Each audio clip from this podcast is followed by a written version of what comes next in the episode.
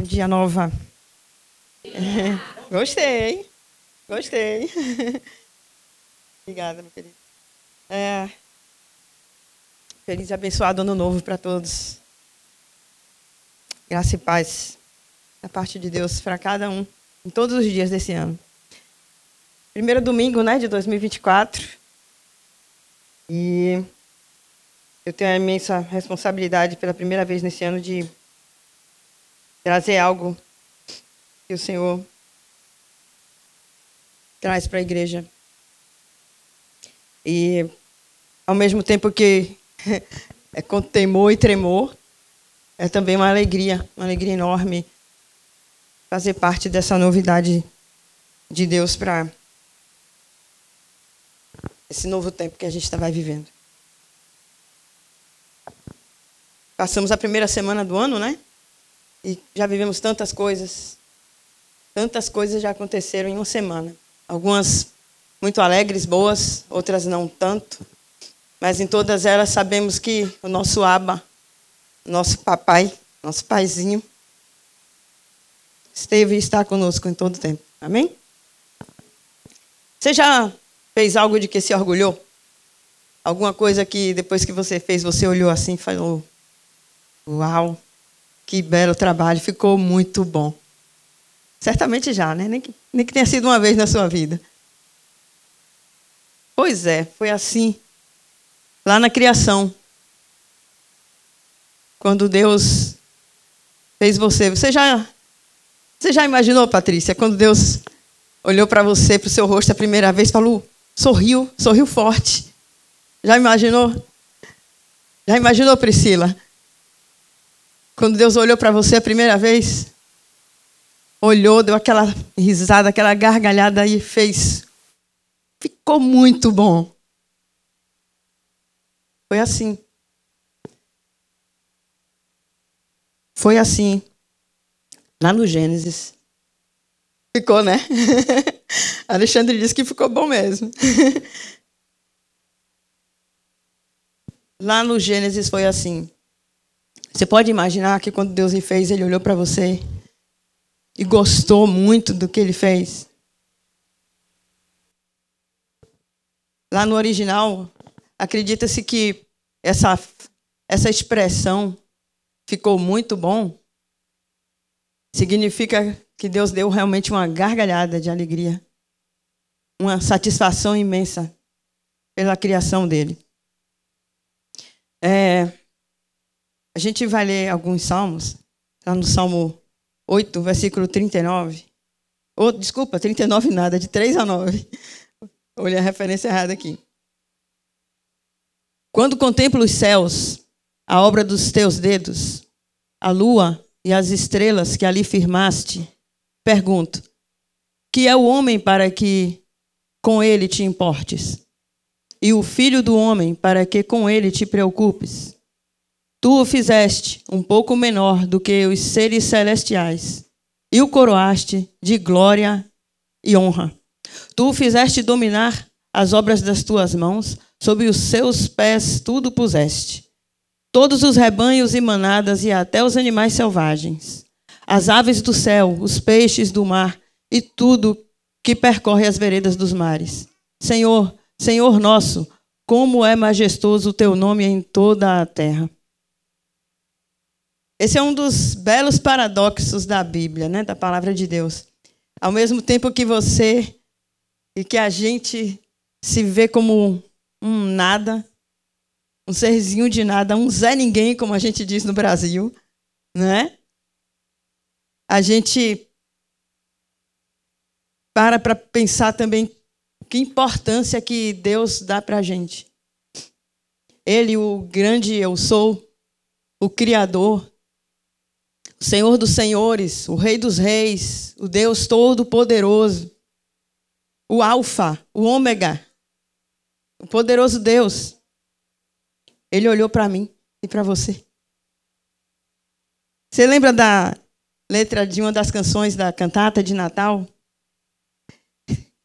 Muitas, muitas frases ecoaram na minha cabeça durante muitos dias. Uma das frases eu anotei. Enquanto eu questionava a razão de existir, em outro trecho diz: enquanto eu, é, enquanto eu desistia de existir, o Rei do Universo olhou para mim. Oh, coisa linda! O Rei do Universo olhou para mim, olhou para você, o grande Criador. Gente, nós somos a preciosidade da criação. Ele nos fez, ele nos criou e nos pôs numa condição de imagem e semelhança a Ele, o todo Criador, o soberano Deus. Você já parou para refletir sobre isso?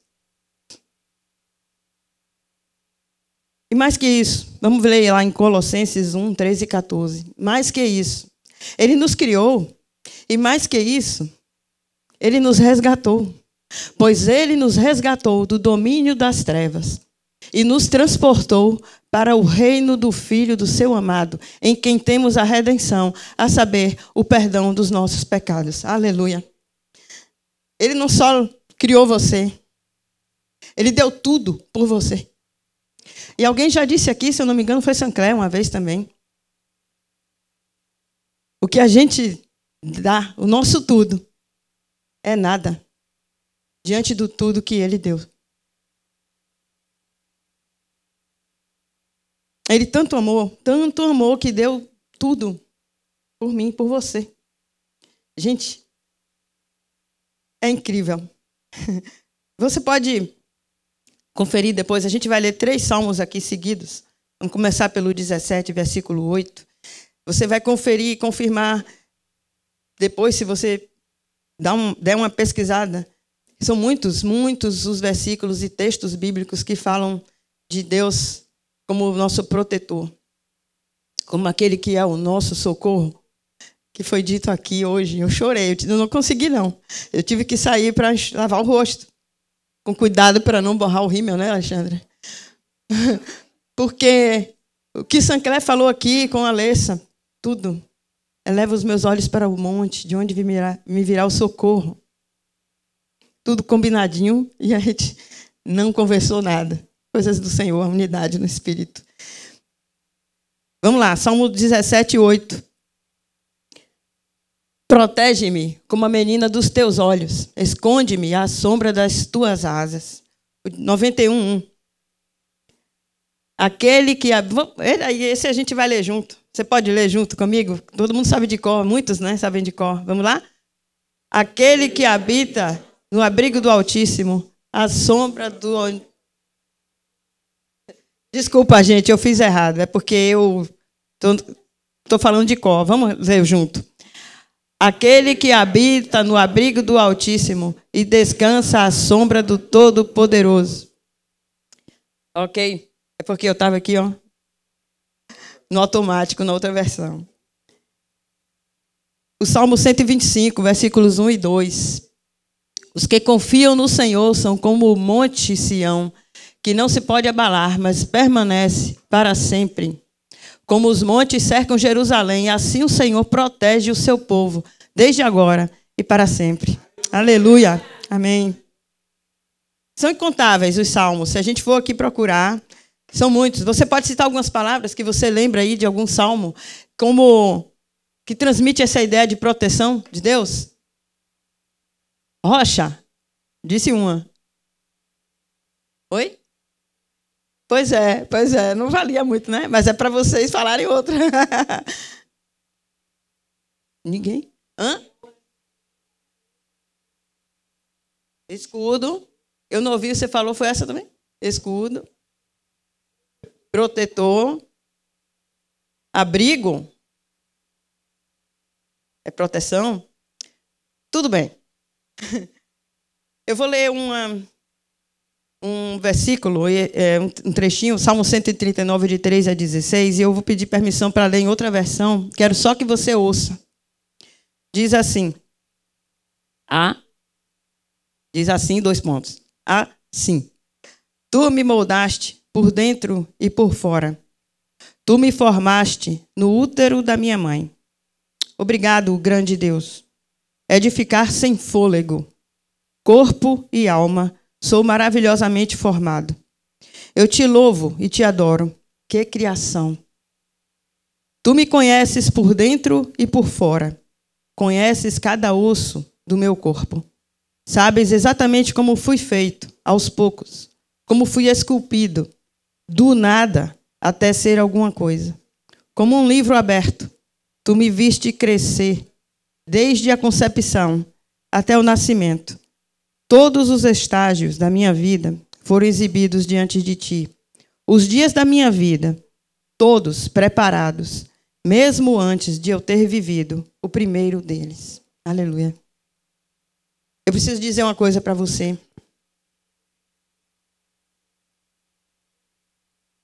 Eu não sei em que situação ou circunstância você foi concebido ou concebida.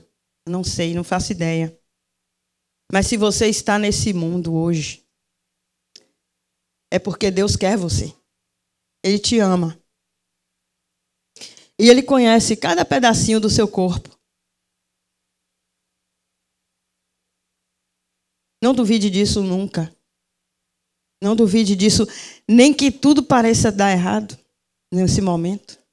Nem que em algum momento pareça que o mundo está desabando sobre sua cabeça. Não duvide disso. Hoje o Senhor está nos trazendo uma palavra de ânimo. Ânimo. Segundo o dicionário, ânimo, lá do latim animus, é a parte não material do ser humano, a alma. É a índole que caracteriza uma pessoa, o temperamento. Né? Tem pessoas que são animadas pelo seu temperamento.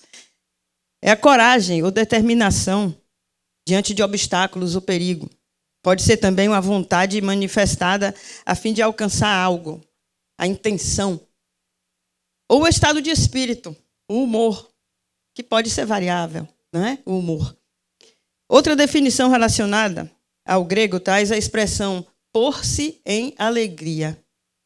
No hebraico, algo como ter força. Força esta vinda de Deus. Uma outra palavra também relacionada ao ânimo é o entusiasmo. O entusiasmo no grego significa literalmente em Deus inspiração, cheio da presença divina. O, entusiasmo ele vem de dentro, né, do nosso íntimo. É um estado é, é algo que nos leva a realizar é, uma coisa que você achava muito difícil ou talvez impossível. Ele não é um estado permanente, mas é mais profundo que a, que a motivação. A motivação é um estímulo externo. E o entusiasmo, ele, ele nos arrebata, ele nos. É, como dizer? Nos, nos impulsiona a realizar, a ter iniciativa. Onde eu quero chegar com tudo isso? Primeiro, voltando à criação. Que seja claro para todos, todos, que Deus trouxe toda a criação dele à existência por meio da palavra. Aleluia. Deus fala, Deus profere a palavra e a sua palavra faz acontecer. Céus, terra, peixes, todos os animais, todas as vegetações, do nada. De que, que Deus precisa para criar? De quê? De nada. Ele criou do nada. A terra era sem forma e vazia. O texto que eu li aqui antes, que fala da nossa de como ele nos moldou lá no Salmo 139, tem um pedacinho que fala assim, ó, é, aos poucos, como fui esculpido, do nada até ser alguma coisa. Do nada. Às vezes a gente usa essa expressão do nada, né? Do nada aconteceu isso. Deus não precisa de nada para criar. Ele fez do nada. A partir do nada. Deus cria. Tudo que é visível e invisível foi chamado à existência pela palavra proferida de Deus. E nós temos essa origem em Deus. A origem no eterno. Em toda a narração da história da criação, vemos que ele ordena: haja luz, que a terra produza, que as águas sejam povoadas. Mas quando ele cria o homem, ele fala: façamos, façamos. façamos o homem conforme a nossa imagem e semelhança. Por que no plural só aí? Porque ali estavam os três, era a Trindade, o Pai, o Filho, o Espírito Santo. Aleluia. Nossa origem, queridos, é em Deus. Nós somos a joia da criação. Nossa origem é no eterno. Não desprezemos essa realidade. Não andemos de forma irresponsável com essa verdade, em desrespeito a essa verdade. Nós somos a joia preciosa da criação. Oh, que responsabilidade a nossa. É possível que você se pergunte, ou já tenha se perguntado algum dia, por que então um poder do mal se tornou príncipe deste mundo? Ou então, como podem acontecer coisas tão terríveis, contrárias à vontade de um ser que é dotado de todo poder, poder supremo, poder absoluto? Ou então, você pode perguntar: se Deus sabe todas as coisas, por que então o pecado entrou no mundo? São perguntas que às vezes a gente faz. Se ele tem todo o poder, por que então essas coisas? Nessas três situações, pelo menos, eu posso lhe dizer que a resposta está relacionada ao livre-arbítrio que Deus concedeu. Há pessoas que acreditam que poderão perder sua liberdade se tiverem um relacionamento próximo, íntimo com o Senhor. E esquecem que a gente tem o livre-arbítrio, que foi Ele mesmo que nos deu. E esse livre-arbítrio muitas vezes é uma pedra no nosso sapato, fala sério. A gente quer tanto a liberdade e não sabe lidar com ela. Ele deu a liberdade. E a gente não sabe lidar com ela. Como foi dito aqui nas duas últimas pregações, de Urbano e de Mateus. Primeiro, Deus veio até nós, nós já lemos aqui. Deus veio até nós através de Jesus. Deus quer relacionamento conosco. E a gente não pode dizer que a gente conhece alguém com quem a gente não se relaciona. É verdade? Vamos ler mais um, o versículo 14 de João. Primeiro, primeiro capítulo.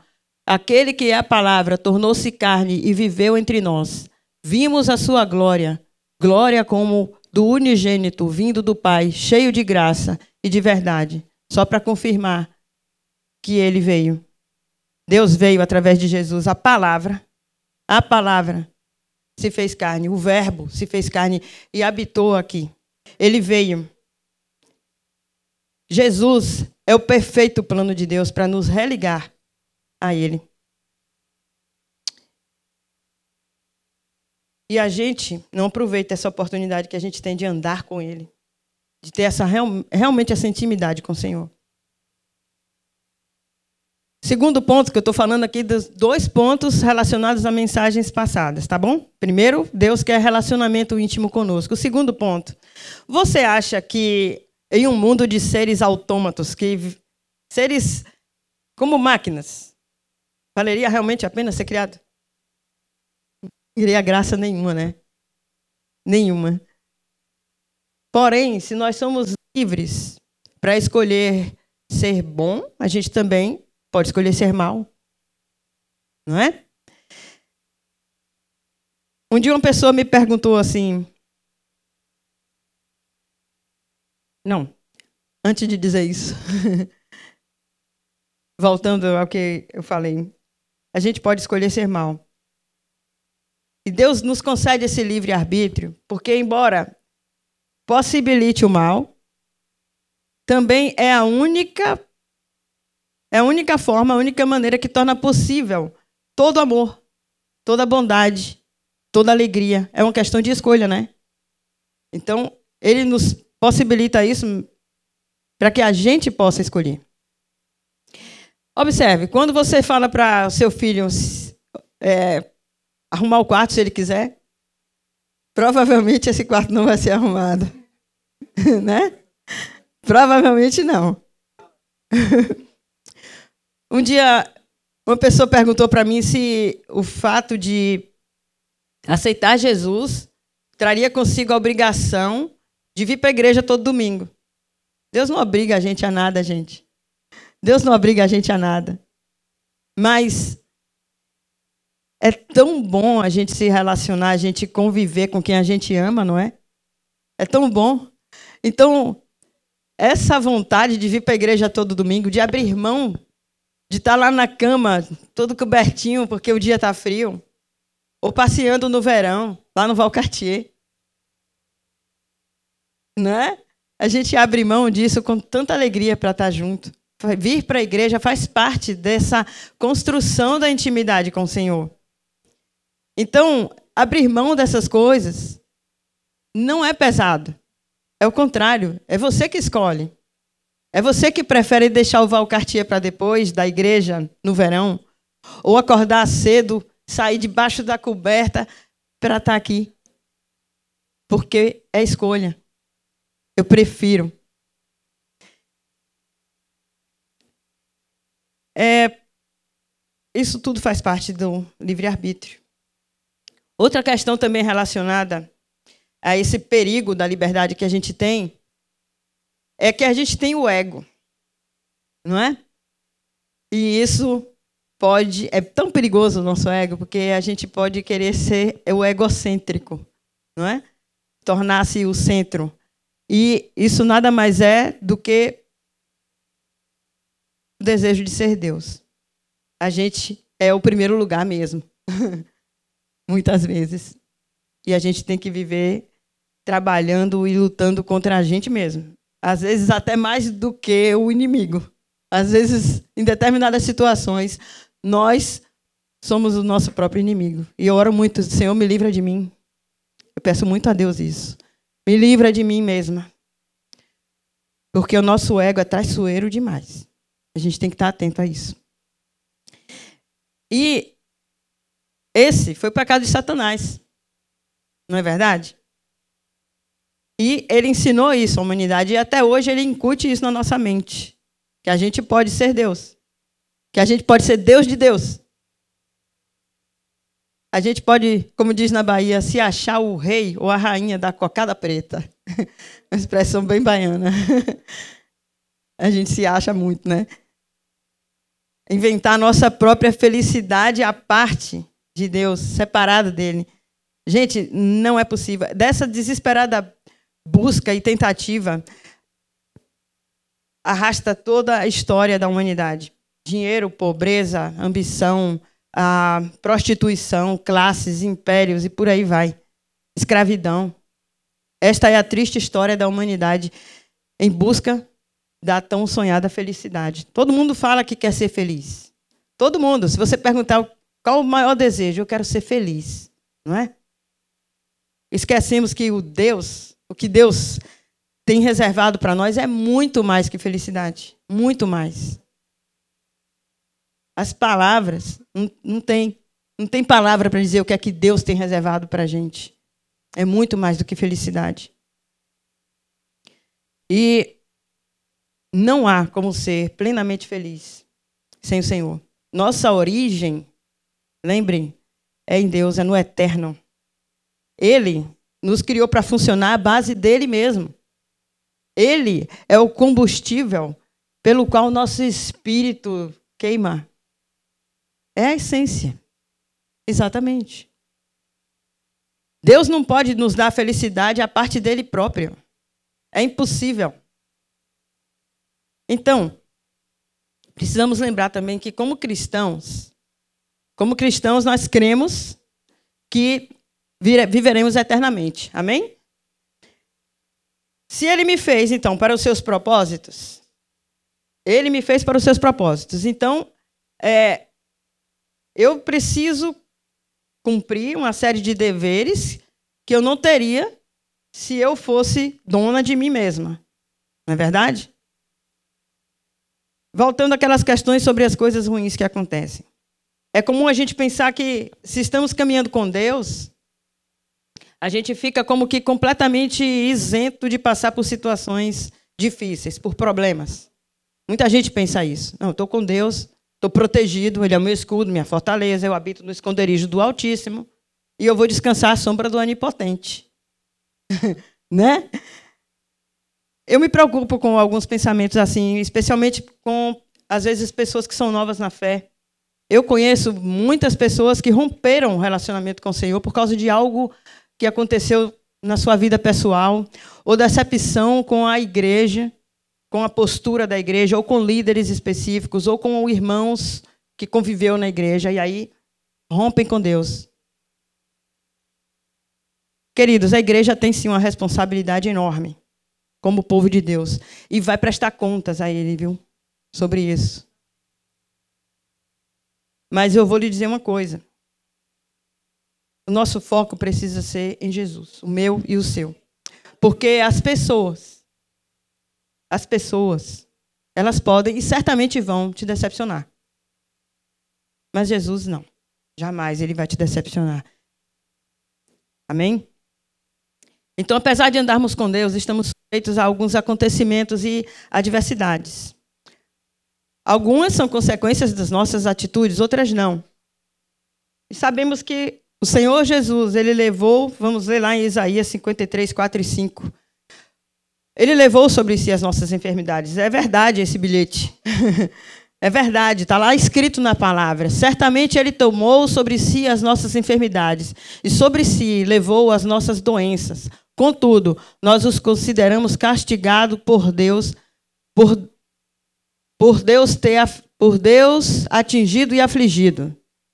Mas ele foi traspassado por causa das nossas transgressões, foi esmagado por causa das nossas iniquidades. O castigo que nos trouxe a paz estava sobre ele, e pelas suas feridas fomos curados. Sim. É uma verdade. E quando ocorre, às vezes, uma doença, um acidente, a morte, há pessoas que falam que é vontade de Deus. Deus quis assim. Não, gente, não, não. Não é a vontade de Deus. Deus, nós, somos, nós não fomos criados para a morte, nós somos criados para viver eternamente. Nós somos seres criados pelo eterno. A essência da eternidade está em mim e em você. Amém. Nós somos. A nossa origem é nele. E a doença não vem de Deus. Deus é bom, ele é amor em sua essência. Ele não se alegra com essas coisas. Ele não tem prazer nisso. Não pense isso. Aí você agora pode me perguntar assim, Tana, mas no início você falou que a palavra ia ser de ânimo. E aí você está falando de doença, de morte, de tragédia. Vamos falar um pouquinho sobre a história de Noé. Eu não vou ler a história dele. Você conhece a história de Noé, né? Que fez a arca. Deus orientou ele, falou para ele que ia chover, que ia ter um dilúvio, que todo ser que tinha, tivesse fôlego iria morrer.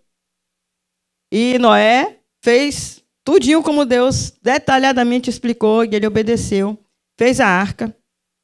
E a gente vai ler em Gênesis 8, 20. Depois você pode ler essa história se você quiser lá no, no Gênesis, é, de 6 a 8, mais ou menos, ali, tem a história toda de Noé. 8:20 diz assim: Depois Noé construiu um altar dedicado ao Senhor. E tomando alguns animais e aves puros, ofereceu-os como holocausto, queimando-os sobre o altar. Depois do dilúvio, as águas baixaram. E Deus ordenou que eles saíssem, eles saíssem da arca, Noé e sua família. A primeira coisa que, deu, que Noé fez quando saiu da arca foi construir um altar. A questão é como a gente lida, como a gente reage às situações difíceis. Todos estamos é, sujeitos a acontecimentos, às adversidades. Sabemos disso, mas se a gente tem a certeza de que Deus está conosco, isso faz toda a diferença. Toda a diferença. As circunstâncias pelas quais a gente passa, tempestades na vida, que a gente não entende. A gente não entende. Por que está acontecendo isso? Não é possível. E deixa a gente confuso, conturbado. Precisamos ser lembrados de verdades que devem ou deveriam fazer parte da nossa vida. Foi dito aqui: andamos por fé. Andamos por fé. E sem fé é impossível agradar a Deus. Hebreus 11, de 6 a 7. Por, sem fé é impossível agradar a Deus, pois quem dele se aproxima precisa crer que ele existe e que recompensa aqueles que o buscam. Pela fé, Noé, quando avisado a respeito de coisas que ainda não se viam, eu vou dar uma paradinha aqui, pode manter aí, por favor, Bruno. Pela fé, Noé, quando foi avisado a respeito de coisas que ainda não se viam. Nesse mesmo capítulo 11 de Hebreus, lá no início, tem uma definição de fé. Diz assim: a fé é a certeza das coisas que se esperam e a convicção de fatos que se não veem.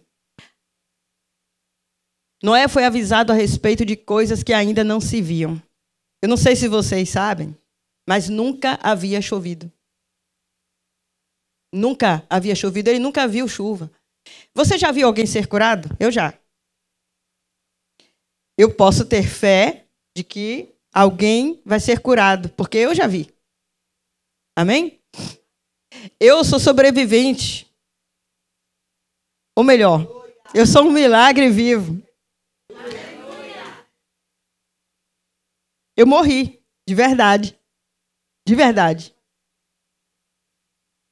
Afogada. E Deus me deu vida de novo. Aleluia. Eu já vivi isso. Então eu posso dizer que eu tenho fé que alguém pode ser curado, pode ser ressuscitado, porque eu já vi, eu já vivi. Aí você pode dizer que você tem fé que vai acontecer algo que você nunca viu?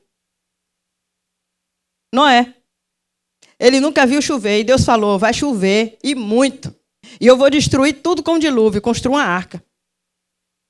Bote sua família dentro. Bote um bocado de bicho lá dentro, porque depois a terra vai ser povoada de novo. Nunca, nunca tinha chovido uma gota do céu. E pela fé, Noé construiu uma arca. Aleluia. Gente, isso é demais. Vamos lá. Vou ver se eu não choro. Por meio da fé, ele condenou o mundo e tornou-se herdeiro da justiça que é segundo a fé. Ali Noé estava recomeçando. Sem saber o que vinha pela frente, os desafios que ele ia enfrentar. Ele não estava apenas começando a história dele quando ele saiu da arca, ele estava recomeçando a história de toda a humanidade. Tudo tinha sido destruído. E a tempestade passou. Aí é hora de avaliação. De ver o que foi destruído. Catar os cacos, às vezes até da gente mesmo, né? Porque tem coisa na vida que a gente passa que a gente tem a sensação de que a gente está catando o nosso próprio caco para se recompor. Chorar às vezes, talvez pelo que foi perdido para sempre. Mas a tempestade passa. A tempestade passa. Não deixe de adorar o Senhor. Não deixe de agradecer. Não deixe de orar. Após uma tempestade, algumas coisas precisam ser mudadas, outras não. É por isso importante avaliar. Se desapegar do nosso ego, do nosso orgulho, da nossa arrogância, de pensar eu tenho a razão e eu não abro mão da minha razão. De se achar o rei ou a rainha da cocada preta mesmo. Noé foi obediente, ele ouviu ele ouviu a voz do Senhor e a seguiu. Por isso ele passou pelo dilúvio em segurança. Ele não se deixou levar pelas circunstâncias ao redor. Você pode imaginar o que é você estar tá dentro de uma arca e tudo se acabando ao seu redor e você manter o foco ali? Que o recomeço, recomeço seja esse altar de adoração, pedra por pedra, Rendição. Rendição. Foi o primeiro hino que a gente cantou aqui hoje. Falou, eu me rendo. Quando eu entrei aqui, que a gente começou a cantar isso, eu já comecei a agradecer. Obrigado, Senhor. O Senhor está confirmando. Aí vem Sancler e Ale, você fala aquelas coisas, eu não aguento. Deus, Senhor é demais. Fico Nervosa. gente, rendição, recomeço. Recomeço, uma palavra ótima para a gente começar um ano, né? Recomeço. Quando a gente tem sempre início de ano, planos, metas, objetivos, você já os fez diante do Senhor? Ou fez por si? Já consultou a Deus? Para os seus planos? Eu não estou falando de uma alimentação mais saudável e frequentar academia. Isso é normal. Eu estou falando normal na lista, né? Normal na lista. Todo mundo bota na sua listinha lá do início, né? Esse ano eu vou fazer, vou me alimentar melhor e vou frequentar a academia, vou malhar. Não estou falando disso, não. Bote lá na lista, não está errado, não, é bom. Mas eu estou perguntando se você já, já fez algumas outras coisas na sua listinha e com o Senhor. Porque às vezes a gente toma decisões para o ano que não são direcionadas pelo Espírito. Deus estava com Noé e deu a ele essa possibilidade de passar pelo dilúvio. Quando ele desceu da arca, a primeira coisa que ele fez foi erigir um altar e adorar. O que você vai fazer quando você descer da sua arca hoje?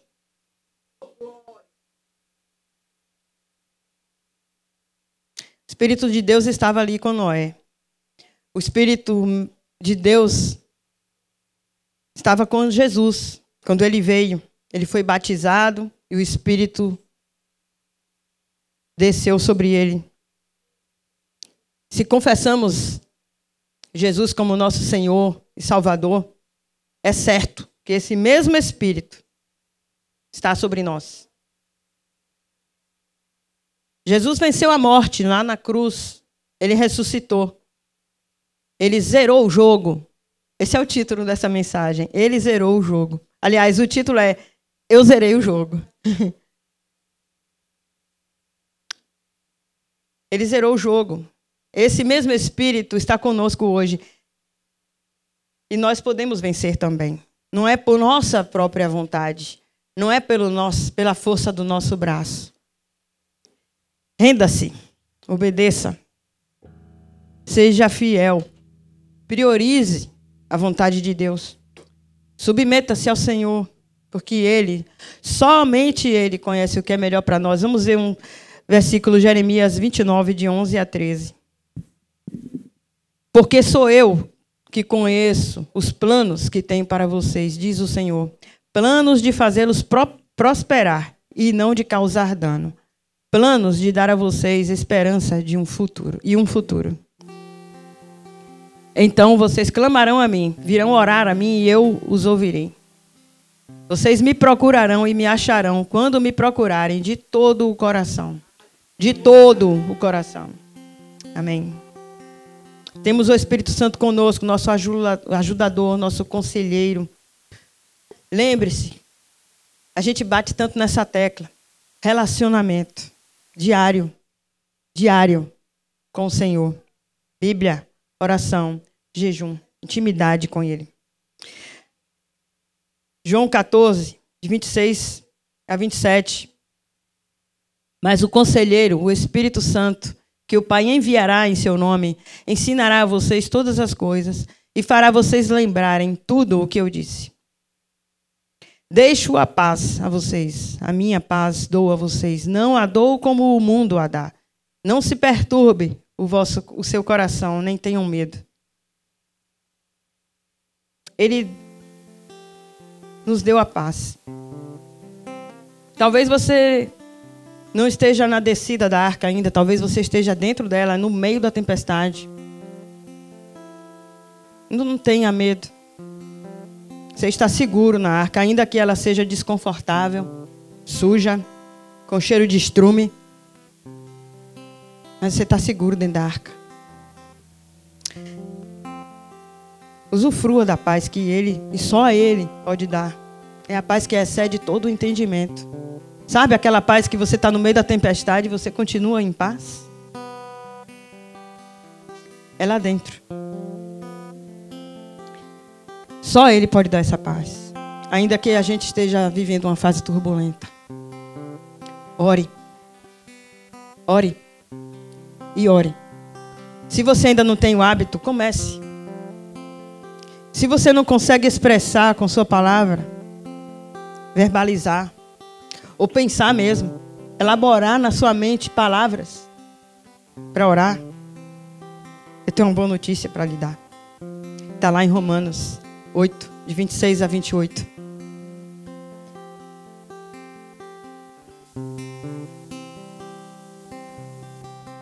Da mesma forma, o Espírito nos ajuda em nossa fraqueza, pois não sabemos como orar, mas o próprio Espírito intercede por nós com gemidos inexprimíveis. E aquele que sonda os corações conhece a intenção do Espírito, porque o Espírito intercede pelos santos de acordo com a vontade de Deus. Se você está alinhado com a vontade do Senhor, o seu Espírito e o dele em unidade, o Espírito vai interceder. Sabemos que Deus age em todas as coisas para o bem daqueles que o amam, dos que foram chamados de acordo com o seu propósito. Como disse, a palavra é de ânimo. E eu vou encerrar, deixando dois versículos. Ia ser um só. Mas ontem o Senhor falou para mim: tem mais um. E aí eu vim correndo e digitei ele. Esse mais um é um versículo que tem marcado a minha vida há pelo menos quatro anos, no mínimo. E é impressionante como Deus tem falado para mim esse versículo de diversas formas. Usa pessoas. Ontem à noite, foi por isso que eu coloquei aqui, porque ontem à noite eu recebi um WhatsApp. Eu estava indo deitar. Fui ver a mensagem. Uma pessoa mandou para mim e disse: Seja forte e corajosa. Esse versículo de Josué 1,9 tem me acompanhado há pelo menos quatro anos. E é impressionante como às vezes, desse jeito. Alguém me manda um WhatsApp. Sem saber de nada. E eu nunca disse isso. Só o Urbano sabe disso. Eu nunca falei isso. Para ninguém. Às vezes eu entro lá no, numa rede social, seja Facebook, Instagram, do nada, ninguém que eu conheço, está lá uma postagem. Começou a ser tanto, isso, tão demais, que eu comecei a fazer os prints das telas. Toda vez que eu via esse versículo, eu printava. Toda vez, toda vez. Eu tenho um monte de print de tela. Pensei de quatro anos para cá. Um monte. E algumas vezes eu falava, Senhor, o senhor está falando comigo mesmo? Ou é coincidência? Aí veio um, lá no Instagram, uma postagem de alguém aleatório, que eu não conheço, nunca vi. Aí estava assim, seja forte e corajosa. No feminino. Eu, tá bom, já entendi, é para mim mesmo. Recentemente, num curso que eu estou fazendo, uma pessoa estava dando curso para um monte de gente, falou esse versículo no feminino também. Tá bom, é para mim. Josué 1,9. Não fui eu?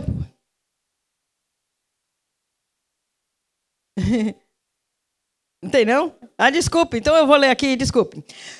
É porque foi ontem de noite, não mandei para ele. Não fui eu que ordenei a você. Seja forte e corajoso. Não se apavore nem desanime, pois o Senhor, o seu Deus, estará com você por onde andar. Amém. Amém, amém.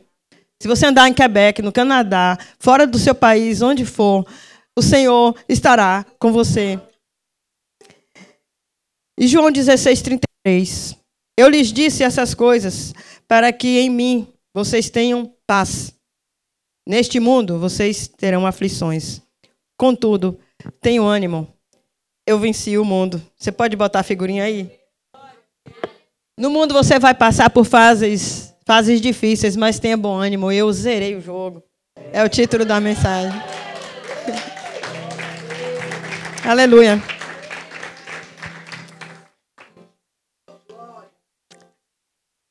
Eu vou deixar vocês ouvirem uma canção.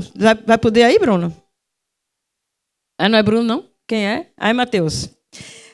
Essa canção, eu queria que vocês escutassem prestando atenção. Ela é uma oração. Ih, dá para pausar aí? Só um pouquinho. Só vou explicar o que, que é. Ela é uma oração. E como eu falei de oração, de intimidade com o Senhor, eu queria que você escutasse essa música. Feche seus olhos, abaixe sua cabeça, ouça bem essa canção. Ela é muito simples, a... embora seja linda a letra. Ela tem uma fala muito simples. E às vezes a gente acha que precisa ter uma elaboração muito grande para falar com Deus. Não precisa. Quando a gente ensina para as crianças, às vezes alguém me pergunta assim: como é que eu vou ensinar meus filhos a orar? É tão simples. Ajuda de noite e fala assim: Senhor, obrigada pelo passeio, pelo, pelo lanche. Estava tão gostoso aquele sorvete. Obrigada, porque hoje a gente tomou aquele sorvete, foi tão massa.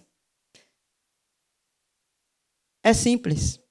Fala o que você está sentindo. E se não gostou, Senhor, que dia hoje, viu? Foi difícil, muito difícil mesmo. Que dia chato, ainda bem que está acabando esse dia. Que amanhã seja melhor, ajuda.